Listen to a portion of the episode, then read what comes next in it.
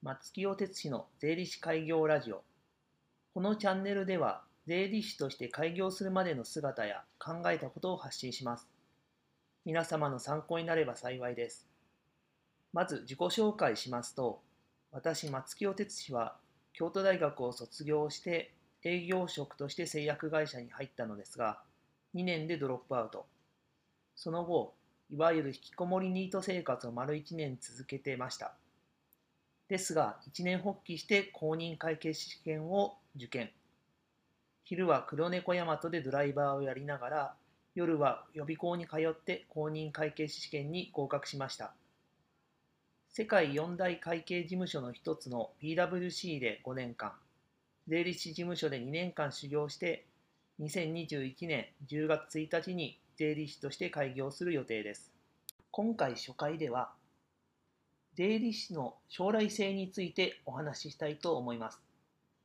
巷では最も AI にとって変わられる職業の一つとして税理士が上がっています。ですけど、はっきり言って税理士の将来性はめちゃくちゃあると思ってます。思ってるから数ある職業の中で税理士を選んだんですけど、それは税理士は資格であって職業ではないというのが大きな理由です。言ってしまえば、税理士の資格は強力なんですけど、税理士の仕事内容は何でもありだからっていうことです。聞いていらっしゃる方の中には、税理士って何をやっているかよくわからない人もいると思います。僕も税理士業界に関わるまでは、税理士って税金関係の何かやっている人っていうイメージしかなくて、何もよく分かんなかったんですね。例えば、税理士の仕事って中小企業の経営者の税金の相談に乗ってたりとか、税金の申告を代わりにやってるイメージとかあるのではないでしょうか。もちろんその通りです。13歳のハローワークっていうホームページを今サイトを見ているんですけど、その税理士の編集部の職業解説っていうところを読んでみます。企業や個人経営者の依頼に応じて税金の計算や納税書類の作成などを行う税務のスペシャリストが税理士だ。また、税務事務だけでなく、不服の申し立てや税務や経営のコンサルティング業務を行う。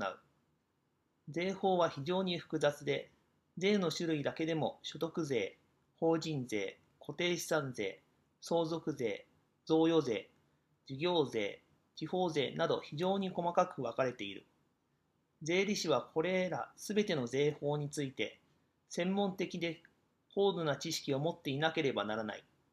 そのため税理士として働くには税理士の国家資格取得することが義務付けられている。昨今では海外に生産拠点を移したり、海外に系列販売会社を持ったりするような企業や外資系多国籍企業も増えているので、さらに EA 米国税理士というアメリカの内国歳入庁が認定している資格を取得する人もいるって書いてます。なんかいろんな仕事をやってるんだなという印象があるんですが、それは別の言い方をすると税理士の仕事に決まりはないってことです。税理士の仕事って何ってのの僕の答えは税理士の資格を使って何かやっている人ということになります。個人的には税理士は資格であって職業ではないと思ってます。最初に税理士の将来性があると言いましたが、なぜ将来性があるかというと、税理士の資格を持っていないとできないことがあまりにも強力で、そして別に税理士の仕事内容には制約がないからです。もちろん悪いことやってはダメですけど、税理士の資格を持っていないとできないことは3つあって、